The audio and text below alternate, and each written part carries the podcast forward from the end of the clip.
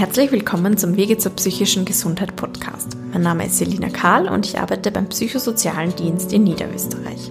Für die heutige Folge habe ich eine kleine Reise angetreten und durfte gleich mit mehreren Personen sprechen. Ich wurde, inspiriert von Vera Omari, der Genesungsbegleiterin von der Psychotherapiestation Tulln, direkt auf die Station eingeladen. Dort durfte ich nicht nur mit Frau Omari sprechen, sondern auch gleich mit dem Primar der Psychiatrie, Professor Eigner, mit der Stationsleiterin, Schwester Ingeborg und mit Schwester Renate, die über ihre Skillgruppen erzählt und sogar mit einer Patientin. Weil die Gespräche so interessant waren und ich niemandem das Wort abschneiden wollte, habe ich die Podcast-Folge in zwei Teile geteilt. Hören Sie in Teil 1 Herrn Primar Eigner und Schwester Ingeborg, die etwas zu den Hintergründen der Station und dem Anmeldeprozedere für Interessierte sagen.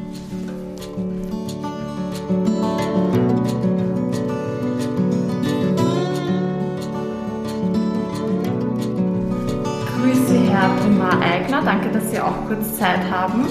Könnten Sie sich mal kurz vorstellen, bitte? Ja, Martin Eigner ist mein Name bin hier äh, der Primar an der Abteilung für Psychiatrie und psychotherapeutische Medizin. Wir haben hier 111 äh, Therapieplätze, 60 akuttherapeutische auf zwei Akutstationen mit je 30, 28 Psychotherapieplätze und 13 Tagesklinikplätze. Mhm. Das heißt also, wir haben relativ so jetzt eher im akuteren Bereich, so gut 1500 und wenn man den anderen Bereich dazu rechnet, so 2000 Aufnahmen im Jahr. Okay. Mhm. Jetzt bin ich hier auf der Psychotherapiestation eingeladen. Was für jemanden, der das noch nie gehört hat, was ist eine Psychotherapiestation? Also eine Psychotherapiestation ist eben, wie der Name sagt, äh, wo der Schwerpunkt auf der Psychotherapie liegt. Und äh, da äh, muss man ein bisschen unterscheiden. Wir sind eben eine Psychiatrie, äh, die hier eine Psychotherapiestation hat. Das gibt es in Niederösterreich an zwei Stellen. Das gibt es hier in Tulln und eine zweite psychotherapeutische Station gibt es am Krankenhaus in Mauer. Und äh, wir teilen uns sozusagen die Versorgung, die psychotherapeutische Versorgung von komplex psychiatrisch kranken Menschen. Mhm.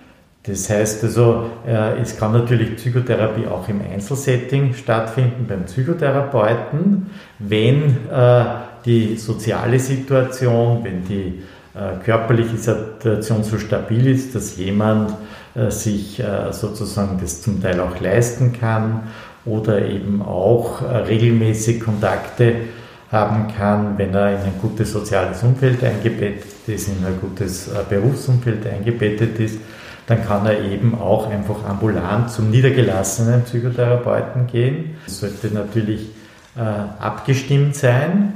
Und wenn aber jemand komplex äh, psychisch krank ist, das heißt, äh, es ist so, äh, dass hier die Bereiche des somatischen, des psychischen und des sozialen betroffen sind und die sind oft sehr äh, komplex äh, interagiert. Das heißt also, wenn man anschaut, nicht, also das Somatische, das kann man sehen und das Psychische, sage ich immer wieder, das ist die Teilmenge der Seele, so wie wir die Psyche jetzt verstehen, die man gut beforschen kann. Mit ganz verschiedenen Methoden, mit soziologischen Methoden, mit psychologischen Methoden, mit medizinischen Methoden, aber auch noch andere naturwissenschaftlichen Methoden. Das heißt, da haben wir so in den letzten 100 Jahren enorme Fortschritte gemacht. Die Redekur wurde zum Beispiel von Herrn Reil in Halle an der Saale erfunden. Der hat mit Goethe im Rahmen eines Kuraufenthaltes eine Redekur gemacht und das war sozusagen der Startschuss äh, der Psychotherapie, würde ich einmal sagen. Und dann hat sich so im 19. und Anfang des 20. Jahrhunderts haben sich ja die tiefenpsychologischen Verfahren entwickelt und dann Anfang äh, des 20. Jahrhunderts die verhaltenstherapeutischen, die systemischen und auch die humanistischen Verfahren. Mhm. Wir haben hier äh, einen Methodenmix. Das heißt, für Patienten mit komplexen Erkrankungen, dass wir äh, so ein gestuftes, äh, multidisziplinäres Vorgehen haben. Das heißt, äh, für uns ist so ganz wichtig, dass wir diese fünf Wirkfaktoren der Psychotherapie, die der Herr Grave äh, in seinen Forschungen herausdestilliert hat über alle verschiedenen Schulen. Und da ist einer der wichtigsten äh, Wirkfaktoren ist die persönliche Beziehung. Mhm. Und darum haben wir auch hier die Bezugspflege. Und es ist uns auch wichtig, dass man auch einen Bezugstherapeuten hat, ob das jetzt psychotherapeutisch, musiktherapeutisch, ergotherapeutisch oder medizinisch ist. Das heißt also, äh, dieser Faktor spielt äh, bei uns eine ganz wesentliche Rolle, weil äh, es hier gerade auch Vertrauen braucht, um hier eine entsprechende Adhärenz zur Therapie haben, zu haben. Bei der Psychotherapie ist ein ganz wesentlicher Faktor, dass die Motivationslage auch in der richtigen Lage sein muss. Ein Mensch ist immer zu etwas motiviert, nur es kann ein Sorglosigkeitsstadium sein, dass er sagt, eigentlich so wie ich lebe, bin ich ganz zufrieden und ich möchte gar nichts ändern und die Umgebung möchte was ändern, weil sie es nicht mehr aushält. Das erleben wir in der Psychiatrie oft. Aber wenn der Patient äh, sozusagen noch im Sorglosigkeitsstadium ist oder im Ambivalenzstadium, soll ich oder soll ich nicht, dann ist er für eine Psychotherapiestation noch gar nicht geeignet, weil er eben hier auf der Psychotherapiestation in der Orientierung dann sich vorbereiten kann und in der Therapiephase muss er im Handlungsstadium sein, da muss er schon eigentlich wissen, dass er es will und dass er es auch umsetzen will. Mhm. Es ist nicht einfach, das ist äh, kein Urlaub hier, mhm. sondern das ist ganz harte Arbeit, dass man hier sozusagen Veränderungen in seinen Lebensbereichen macht, um auch dann für die Zukunft Veränderungen zu bekommen, sozusagen im psychischen Bereich Veränderungen erreichen kann. Mhm. Und ich glaube, das ist ein ganz wichtiger Prozess, wo man Zeit braucht. Und wir haben hier eben die drei Wochen, die wir für die Orientierung anbieten können und dann oft mit einer Pause dazwischen. Es geht sich nicht immer ganz hundertprozentig gleich aus, aber uns ist eben auch wichtig, dass äh, der Kontakt mit zu Hause äh, mit der eigenen Eingebettetheit im sozialen Leben nicht verloren geht, dass dann auch anschließend die sechs Wochen Therapieaufenthalt da sein mhm. können. Und wie schnell kommt das dazu, wenn man sich jetzt interessiert und motiviert ist? Also äh, ich äh, sage immer, es muss das ganze Paket mit der Wartezeit und der Therapie innerhalb eines halben Jahres abgeschlossen sein, mhm. weil da hat man dann wieder gute Chancen, in die Gesellschaft gut zurückzukehren. Mhm. Also das ist etwas, da gibt es Daten, wo man gesehen hat, wenn Menschen länger als ein halbes Jahr ausfallen, ist ganz schwierig, sich wieder äh, in seine sozialen Umgebung mit zu integrieren, sozusagen mit der Gesellschaft zu synchronisieren. Ja. Und das ist uns aber ganz wichtig, dass äh, das gut gelingt. Mhm. Und darum ist auch der Zeitfaktor, der ja bei der Psychotherapie ganz ein wichtiger ist. Ne? Das kann man nicht so im Vorbeigehen schnell, schnell machen, sondern da muss man sich auch Zeit nehmen. Aber man darf sich auch nicht zu lange Zeit lassen, denn das kann auch chronifizieren. Mhm. Das heißt also, darum haben wir drei Wochen Orientierung und sechs Wochen äh, sozusagen Therapiephase. Das wollte ich Sie gerade fragen, wer da davon profitiert und wer nicht profitiert. Gibt es da, abgesehen von regionalen Zugehörigkeiten, irgendwelche Diagnosen, die nicht passen oder eine Altersoberuntergrenze oder so irgendwelche? Früher habe ich immer gesagt, äh, nicht, also ältere Menschen sind nicht psychotherapiefähig. Ähm, das äh, weiß man inzwischen, dass das nicht so ist. Aber es ist natürlich so, äh, dass wir äh, hier äh, Klientengut haben, äh, das nicht äh, rund um die Uhr sozusagen eine grundsätzliche Vollbetreuung braucht. Also eine Pflegeeinrichtung in diesem Sinne ist es natürlich nicht. Das heißt also, da ist ein deutlicher Unterschied. Also wer sozusagen eine ständige Pflege braucht oder auf der anderen Seite so, auch wie bei den Akutstationen, wo man auch selbst oder fremdgefährdet äh, sein kann äh, oder auch somatisch gefährdet ist, das ist auch nicht geeignet. Man muss also in einem mittleren Bereich seines sozialen Lebens sein, um hier zu sein. Nicht? Das heißt also, man muss quasi von Samstag auf Sonntag äh, zu Hause sein können und äh, man muss wissen, ich möchte Therapie machen, aber man weiß im Orientierungsaufenthalt noch gar nicht ganz richtig, in welche Richtung soll es denn eigentlich gehen. Das kann man in der Orientierungsphase und wenn man im Handlungsstadium ist, jetzt weiß ich es, wie soll ich es umsetzen und das kann man dann in der Therapiephase machen. Mhm. Und wie, wer ist der klassische Patient, Patientin? Wie ist da die Altersverteilung, Frauen, Männer? Das wird sich äh, sozusagen äh, so aufteilen, dass so ein Drittel bis zur Hälfte sind also äh, Transitionspsychiatrie. Also das heißt 18 bis 30, oder? Genau, mhm. ja. Und äh, der Rest äh, sind sozusagen Erwachsene und ein kleiner Teil, die, ich sage jetzt noch einmal, rüstig sind und noch äh, äh, also jung gebliebene Alte. Es hat sich ja entwickelt, man sagt ja, die 70er sind die neuen 50er. Nicht? Also äh, das Lebensalter hat sich hinausgeschoben. Dadurch ist es natürlich auch so, äh, dass auch ältere Menschen äh, bei uns Platz finden können, aber sie müssen eben auch äh, geeignet sein. Geeignet. Das würde man ja dann im, im Erstgespräch gemeinsam abklären. Genau, das würde man im Erstgespräch abklären, äh, sozusagen die Motivationslage, bin ich im Sorglosigkeits-, im Ambivalenzstadium, nicht? Das klären wir auf der Akutstation zum Beispiel ab, da kommen oft Leute, nicht, die äh, eher äh, von der Gesellschaft gedrängt werden, äh, etwas zu unternehmen, wo die Familie drängt. Hier muss man auf jeden Fall mal Ja sagen. Ich möchte hier sein. Das ist ein ganz wesentlicher Unterschied zu den Akutstationen, wo zwar auch der Anteil äh, immer größer wird. Also ich äh, merke das, ich bin jetzt schon über zehn Jahre in Tulln und war vorher 18 Jahre im AKH äh, wo der Anteil derer, die jetzt sage ich mal freiwillig auf die Psychiatrie kommen, äh, immer größer wird. Also es merken immer mehr Menschen, dass ihnen das gut tun kann. Und äh, gerade auf der Psychotherapiestation brauchen wir diese Motivationslage. Ja, ich weiß, so kann ich nicht weitermachen, ich möchte es anders machen. Mhm. Nicht, aber ich möchte mich einmal orientieren. Und wenn ich es weiß, ich bin im Handlungsstadium, dann kann ich sozusagen äh, es auch tun. Mhm. Und Frauen und Männer ist das?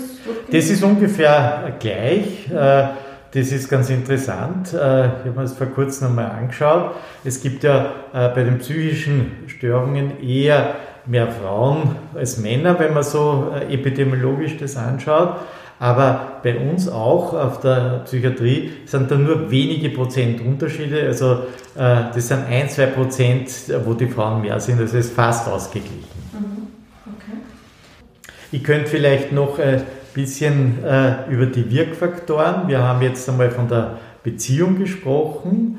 Mhm. Äh, wichtig ist es, uns dann auch eine Klärung zu machen, also eine Diagnose, die Motivationslage, also eine Klärung, dass dem Patienten auch klar ist, äh, wie er äh, sozusagen handeln kann, was er machen kann, äh, was an Veränderungsmöglichkeiten da ist.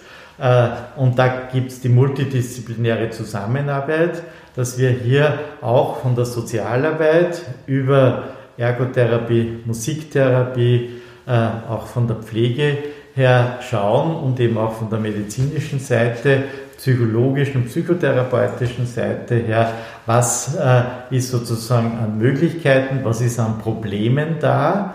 Das ist immer ganz wichtig, dass man also seine Ressourcen, äh, die vorhanden sind, im Verhältnis zu den Problembereichen stellt. Dass man hier auch schaut, äh, wie äh, kann ich äh, da vorwärts kommen. Und dann braucht es eben das, was so schon erwähnt wurde, die Skills.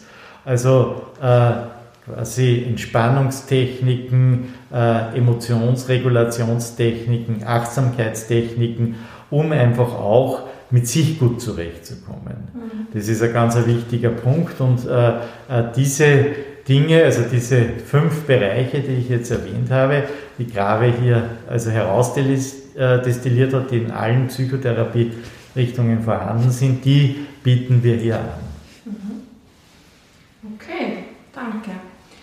Gibt es Für Sie noch irgendwas, was wir jetzt vergessen haben, was Ihnen noch wichtig wäre zu sagen, allgemein zur Psychotherapiestation? Bei uns ist es ganz wichtig, dass dadurch, dass die Menschen komplex, habe ich schon gemeint, also das heißt, da spielt nicht eine Ursache, sondern da gibt es immer wieder, dass man äh, einige Ursachen heraus äh, oder Risikofaktoren heraus äh, destillieren können, identifizieren können und die interagieren auch noch. Das heißt also, da ist es ganz wichtig, auch äh, eben äh, den richtigen Zeitpunkt äh, zu finden. Äh, das ist auch ein ganz wichtiger Punkt. Nicht alles immer sofort, mhm. sondern man muss auch äh, das in einen guten Rhythmus bringen können. Mhm.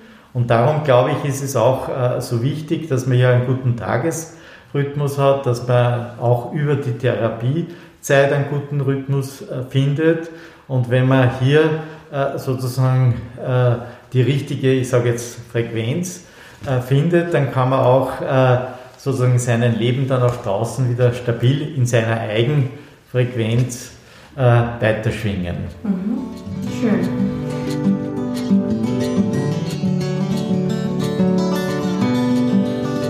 Sehr gerne, hallo. Mein Name ist Ingeborg Kagel, ich bin Stationsleitung von der stationären Psychotherapie und freue mich eigentlich, dass ich Gelegenheit habe, hier dieses Interview haben zu dürfen. Ich freue mich auch. ja, die stationäre Psychotherapie im Universitätsklinikum Tulln gibt es jetzt seit 15 Jahren. Mhm. Und ich bin eigentlich ganz stolz, hier die Pflegeleitung haben zu dürfen. Mhm. Und wir haben viel Feedback von unseren Patienten, aber es gibt auch noch sehr viele Personen, die uns noch gar nicht kennen. Das stimmt. Und das finde ich sehr, sehr schade und darum freue ich mich ganz besonders, dass dieses Interview stattfindet. Ja. Wie, wenn wir schon dabei sind, wie kommt man denn hierher? Wie bewirbt man sich oder wie ist das Prozedere? Also das Prozedere ist, wir haben vor der stationären Aufnahme ein Vorstellungsgespräch. Also man kann einfach anrufen auf der Station, dann wird man verbunden ins Sekretariat. Das Sekretariat vergibt dann die Vorstellungsgesprächstermine. Man bekommt sofort ein Datum, wo das Vorstellungsgespräch stattfinden wird. Diese Vorstellungsgespräche werden von Ärzten, Psychologinnen durchgeführt. Und da wird dann eben miteinander geschaut, mit dem Patienten gemeinsam und den Vorstellungsgesprächsführenden, ob es passt, die stationäre Aufnahme, oder ob eine andere Einrichtung oder nur ambulante Behandlung auch passen würde. Mhm. Okay. Und wie sieht dann eine Woche oder ein ganzer Aufenthalt so aus? Äh, nach diesem Vorstellungsgespräch kriegt man ungefähr einen Aufnahmetermin, aber noch keinen fixen. Man wird dann gebeten, dass der Patient sich öfter telefonisch meldet, bekommt dann einen Aufnahmetermin und dann, wir haben im Moment einen sogenannten Orientierungsaufenthalt, mhm. der circa drei Wochen dauert, oder einen Therapieaufenthalt von sechs Wochen. Mhm.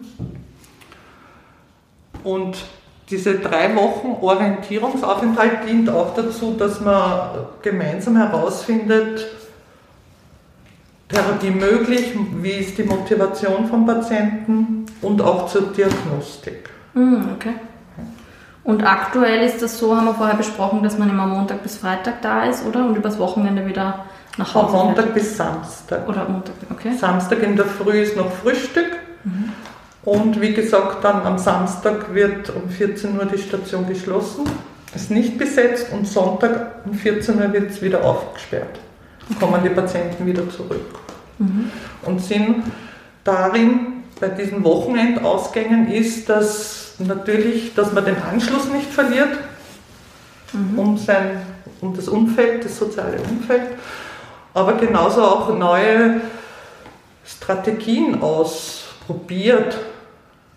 Sei das jetzt zum Beispiel, wie geht es mir in manchen Kontakten, kann ich durch irgendwelche Strategien da was ändern? Und in der kommenden Therapiewoche kann ich dann in den unterschiedlichsten Therapien das besprechen, wie es mir gegangen ist. Mhm. Mhm. Sie haben mir vorher auch von den pflegetherapeutischen Gruppen erzählt. Können Sie da ein bisschen was berichten? Also wir im Moment machen wir von der Pflege diese sogenannten pflegetherapeutischen Gruppen. Das ist das aktiv in den Tag, nennen wir das. Das ist eine morgendliche Aktivität, die ist vor dem Frühstück. Mhm. Das ist ein gemeinsamer kurzer Spaziergang oder es wird, wir haben die Möglichkeit, einen Turnsaal zu benutzen, werden so aktivierende Gymnastikübungen gemacht. Das entscheidet jeweils die Pflegeperson, die das durchführt. Mhm. Dann haben wir auch noch die am Nachmittag die Bewegungsgruppe. Das ist auch ein gemeinsamer Spaziergang, sei es jetzt äh, in die Stadt rein oder auch in der Nähe ist zum Beispiel dieser, diese Großgärtnerei Stakel und solche Sachen kommen ganz gut an bei den mhm. Patienten. Und dann haben wir noch die Achtsamkeitsgruppe, wird von der Pflege durchgeführt. Wir haben das so eingeteilt über unsere fünf Sinne, bewusstes Wahrnehmen, wieder im Hier und Jetzt zu gelangen. Mhm. Und unser Schwerpunkt ist äh, die sogenannte Skills-Gruppe. Mhm. Ich glaube, da werde ich nachher auch noch. Ja, genau, das macht dann die Kollegin von mir. Mhm. Okay, also es gibt wirklich sehr viele verschiedene Sachen. Von der Pflege. Es sind dann noch andere Therapien, andere Therapeutinnen. Aber wie gesagt, von der Pflege ist diese Skills-Gruppe unser Schwerpunkt und äh, wie soll ich sagen, wird sehr, sehr gut von den Patienten angenommen. Mhm. Wir lernen aber auch von den Patienten, weil es kommen natürlich schon auch einige, die auch Skills-Erfahrung haben. Mhm. Und da lernen wir genauso nach, wie vor noch. Ja, ich muss sagen, mir hat auch eine Patientin erzählt, was sie da gelernt hat und da habe ich mir auch gedacht, aha, das kenne ich noch gar nicht. Also es kommt sogar bis zu mir, was sie ja. da für Skills lernen. ähm, okay. Und was bedeutet die Bezugspflege? Die Bezugspflege ist natürlich auch ein ganz wichtiger, ein wichtiges Bestandteil unserer Station. Man kann sich darunter vorstellen, also die psychiatrische Pflege ist, beinhaltet der Beziehungsaufbau. Und Bezugspflege ist, wenn jetzt ein Patient kommt zur Aufnahme, bekommt eine fixe Bezugsschwester, Pflegeperson, die ihn begleitet während dem Aufenthalt bis zur Entlassung. Mhm. Das heißt aber nicht, dass natürlich, weil die kann nicht rund um die Uhr da sein, diese Bezugspflegeperson, aber sie ist nahe dran. Mhm. Und ebenso ist, äh, hat der Patient auch einen, einen behandelnden Arzt und eine fixe Psychotherapeutin. Also das ist so ein mhm. drei, drei. Und natürlich, wie gesagt, wenn jetzt Turnusdienst freien Tag hat, Nachtdienst hat, dann hat der Patient weiß in der Früh trotzdem, wird er informiert, welche Pflegeperson für ihn an dem Tag die Hauptansprechperson ist. Mhm. Ich glaube, das gibt wirklich Sicherheit, wenn ja. man weiß. Mhm. Und wie gesagt, das Feedback ist diesbezüglich von den Patienten auch sehr gut, weil auch wenn die, schon die Entlassung schon länger her ist, werden, es kommen immer wieder Telefonanrufe und die berichten, wie es ihnen geht, ah, okay. ehemalige Patienten. Mhm. Und das finde ich ein ganz ein tolles, positives Feedback. Ja, schön. Ich muss sagen, ich höre überhaupt immer gute, also das mit dem Hin- und Herfahren am Wochenende finden viele mhm. blöd. Auch ja. finanziell schwierig, aber ansonsten höre ich immer sehr gute, ja. sehr gute Sachen über die Psychotherapie. Wie gesagt, diese Wochenendausgänge ist, äh, oder dass die Station jetzt geschlossen ist von Samstag auf Sonntag, hat Vor- und Nachteile. Ja. Mhm. Aber wie gesagt, sonst ist das, das Leben ist ja draußen. Wir, wir, sind, äh, wir sind eine Unterstützung vorübergehend, was ein sogenanntes Ablaufdatum haben, sagen wir immer. Mhm. Einfach nur zum Bewusstmachen, ja, aber es ist draußen mein Leben. Ja, es soll ja eben nicht hospitalisieren. Genau, und, mhm. genau. Da hätte ich vielleicht gerne auch was dazu gesagt. Äh, ja. Es ist äh, so, dass oft gesagt wird, was die Corona-Krise alles an Belastung gebracht hat. Und das war sicher, haben wir am Anfang auch so gesehen, weil wir mussten äh, eigentlich im Rahmen der Corona-Krise diese Samstag äh, auf Sonntag Nacht äh, Beurlaubung machen, haben aber gesehen, dass sich der Therapieerfolg äh, nicht verschlechtert. Im Gegenteil, es ist die Anbindung zu Hause verbessert. Mhm. Und äh, das ist äh, etwas, dass wir das eigentlich jetzt bewusst äh, beibehalten.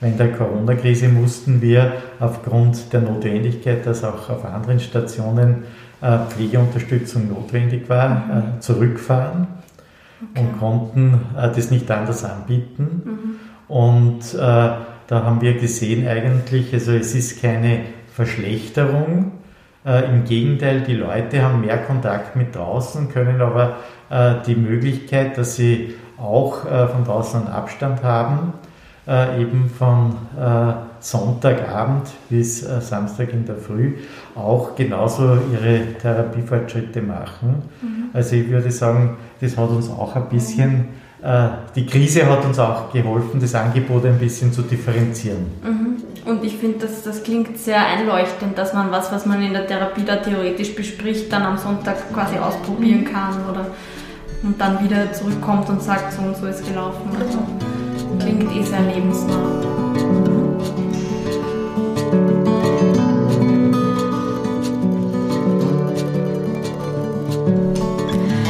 Vielen Dank fürs Zuhören. Nähere Informationen zur Psychotherapiestation in Tulln finden Sie auf tulln.lknoe.at. Zusätzliche Informationen habe ich auch in die Podcast-Beschreibung kopiert. Nächste Woche geht es weiter mit dem zweiten Teil und den restlichen Gesprächspartnerinnen aus Tulln.